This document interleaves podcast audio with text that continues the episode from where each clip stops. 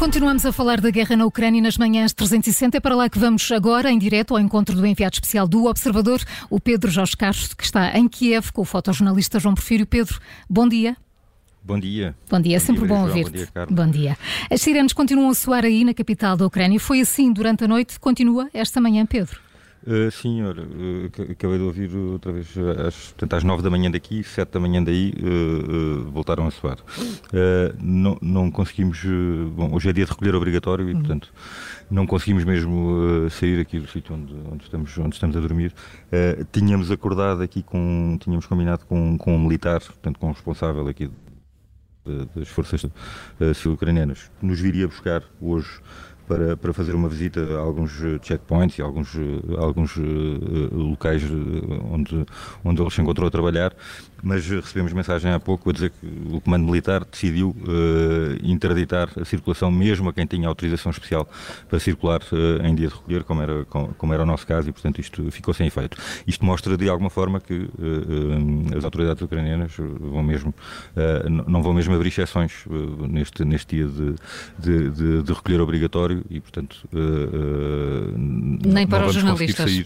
Para, nem para os nós, não vamos conseguir sair para verificar, uh, por exemplo, os, os, resultados desta, desta explosão de, uhum. que atingiu aqui um prédio uh, no centro de Kiev e, e, que, tem estado, que tem estado aí a noticiar, nem outros que, de, de, de, que se venha, de, que se venha, de que se venha a saber. Uh, portanto, provavelmente só, amanhã, só daqui a 24 horas, só amanhã, por, por esta hora, é que se, é que se poderá voltar a sair à rua. Pedro, e este, este recolher obrigatório prolongado, começou ontem, como disse, vai prolongar-se durante todo este dia, está a servir exatamente para quê? Uh, os, os, responsáveis, portanto, isto foi anunciado pelo Presidente da Câmara de, de, de Kiev ontem, uh, e uh, o, argumento, o argumento oficial é para, portanto, uh, para conter uh, esta a escalada da, da, ofensiva russa. O, nós ontem, precisamente eu e o João Porfírio, fomos conhecer aqui o responsável pelo, pelo, pelo, pelo pelotão Sofia. Este pelotão Sofia é o, é o pelotão que reúne uma série de, de, de, veteranos de guerra aqui de, de Kiev. É uma história que está agora neste momento em manchete aqui no, no, no Observador. Já, já, vou falar mais um bocadinho sobre ela. Mas uh, perguntei-lhe precisamente uh, a mesma coisa. Qual, era o objetivo estratégico deste recolher obrigatório? E ele foi muito direto a dizer que tem muitos inimigos infiltrados aqui na cidade, russos disfarçados, e que ontem mesmo, portanto anteontem, tinham entregado aos serviços secretos um, uma pessoa que, que apanharam na rua que só tinha uma garrafa de água e um passaporte ucraniano com data de 1999, mas que parecia novo. E depois também tiveram informações de que ele no e-mail tinha conversas com russos russos em que tentava vender-lhes algo. Uh, Abordaram-no na rua, parecia suspeito, pediram-lhe o passaporte, não conseguiu responder uh, de onde é que era, nem para quem é que estava a trabalhar e levaram-no então aos, aos, aos, serviços secretos.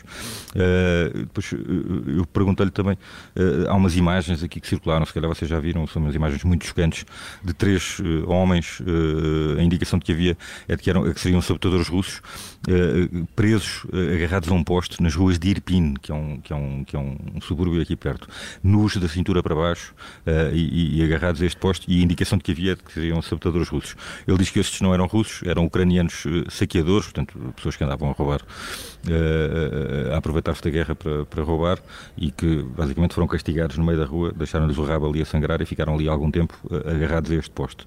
Eu perguntei-lhe, não, então não é isso que fazem aos russos? E ele disse, não, os russos devem mesmo morrer. Uh, este, esta, esta, esta, desculpem a, a crueza da, da, linguagem, mas foi tal e qual como ele, como ele me, me transmitiu.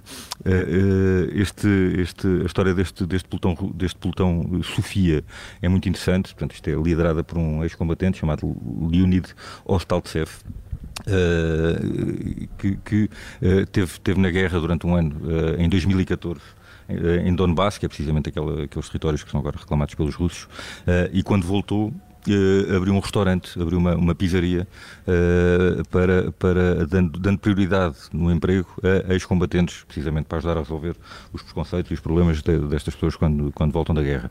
Uh, e é precisamente nessa pizzaria que hoje funciona este Pelotão Sofia. Foi completamente transformada num, num quartel-general, portanto as pessoas Uh, os, os, os, combatentes, antigos combatentes, dormem em sacos de cama espalhados no sítio onde era a sala de, de refeições. A cozinha foi transformada em enfermaria. Tem lá uma, uma paramédica de 25 anos que, que, os ensina a fazer primeiros corres. Tem uma série de medicamentos e depois tem ali uns mísseis anti-tanque armazenados ao lado do forno das pizzas.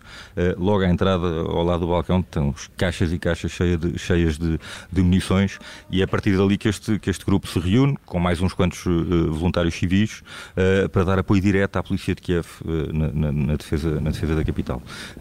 isto surgiu logo, foi, foi, foi, formado logo no, no, dia em que começou a guerra, portanto, a 24 de fevereiro. este Leonid é amigo do, do chefe da polícia ucraniana que lhe disse que tinham poucas forças especiais ou não tinham forças especiais suficientes e pediu-lhe para formar então um pelotão e ajudar a defender, a defender a cidade. em conversa com, com, com, com com, com, o, Leon, com o Leonid, uh, chamou a atenção aqui a, a forma franca como ele uh, uh, dá prioridade, ou como ele elenca o objetivo principal para esta, para esta guerra, que é mesmo matar russos. se puder matá-los, não vai hesitar nisso, nem vai estar preocupado em fazer prisioneiros. Temos aí o som um, de um certo desta conversa que eu acho que, que podemos ouvir e que é ilustrativo. Deseja matá-los? Of course. Claro, é uma questão de justiça. Eles mataram 100 crianças no meu país, destruíram completamente duas cidades, Mariupol e Kharkiv. Vamos matá-los. No meu pelotão não quero ter prisioneiros. Se os russos ficarem vivos depois da batalha, claro que não somos animais e vamos ajudá-los. Mas o principal objetivo é matarmos tantos quantos pudermos, porque o que está em causa é a nossa sobrevivência.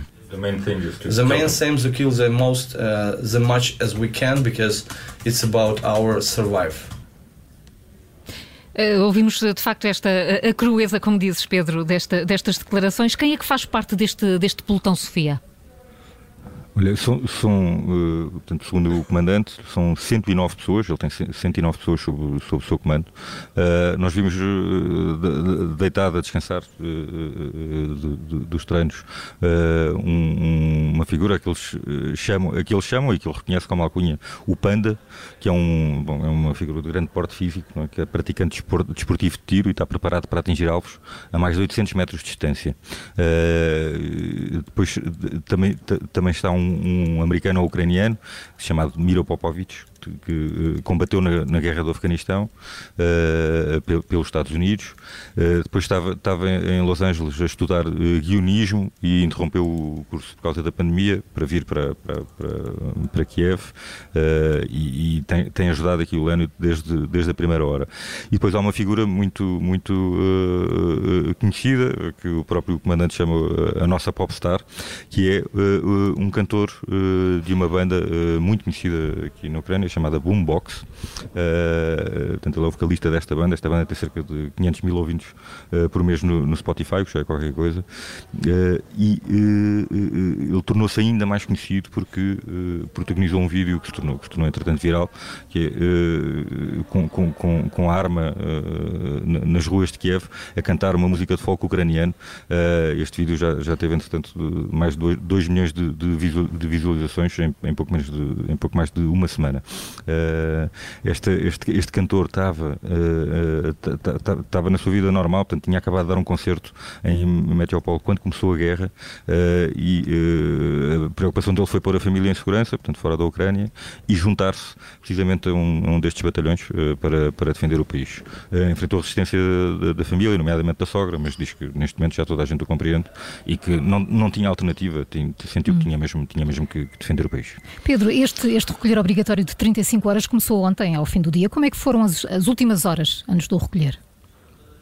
Sim, olha, ontem no, no, no direto que fiz aqui na rádio às 5 da tarde, falei um bocadinho disto, de, de, de, deste, deste momento inusitado que foi aqui, de, uma cidade já quase deserta, mas de uma família que encontrei no, no parque, portanto, com uma criança de, de 4 anos, em que e da forma como eles explicam à, à, criança quando lhes pergunta pelas sirenes, não é? que, são, que são os maus a tocar, os maus a tocar em botões, e também do pianista, um pianista sem abrigo que, que, que, provavelmente não, não, não, tem onde fazer este, este roteiro obrigatório, portanto estará, estará ali no meio da rua junto aqui à Catedral de São Miguel. o pianista basicamente teve a tocar só para nós, só para os ouvintes da, da Rádio Observador. Ontem nós ouvimos um bocadinho. Eu vou passar aqui um bocadinho, está bem, Pedro, enquanto acabas. da Ucrânia, sim. E, é isso. E, e depois uh, também tocou um bocadinho de, de, de uma música de Nirvana uhum. uh, e que se calhar vamos deixar os nossos ouvintes ouvir um bocadinho, porque eu sei que estamos aqui em cima uh, apertados para, para, para o noticiário. Mas só, só imaginem o que é num mirador de, de, de, num dos maiores miradores de Kiev, junto à Catedral de, de São Miguel, um pianista sem abrigo, portanto, que está habituado a estar ali, eventualmente, noutro contexto, a tocar para, para pedir dinheiro a turistas, uma cidade obviamente sem turistas, praticamente deserta, e ele continuar a tocar. Hum. Pedro Jorge Castro, um dos enviados especiais do Observador à Ucrânia, está em Kiev. Pedro, mantenha-se seguro. Continuação de bom trabalho. Obrigado, beijinho.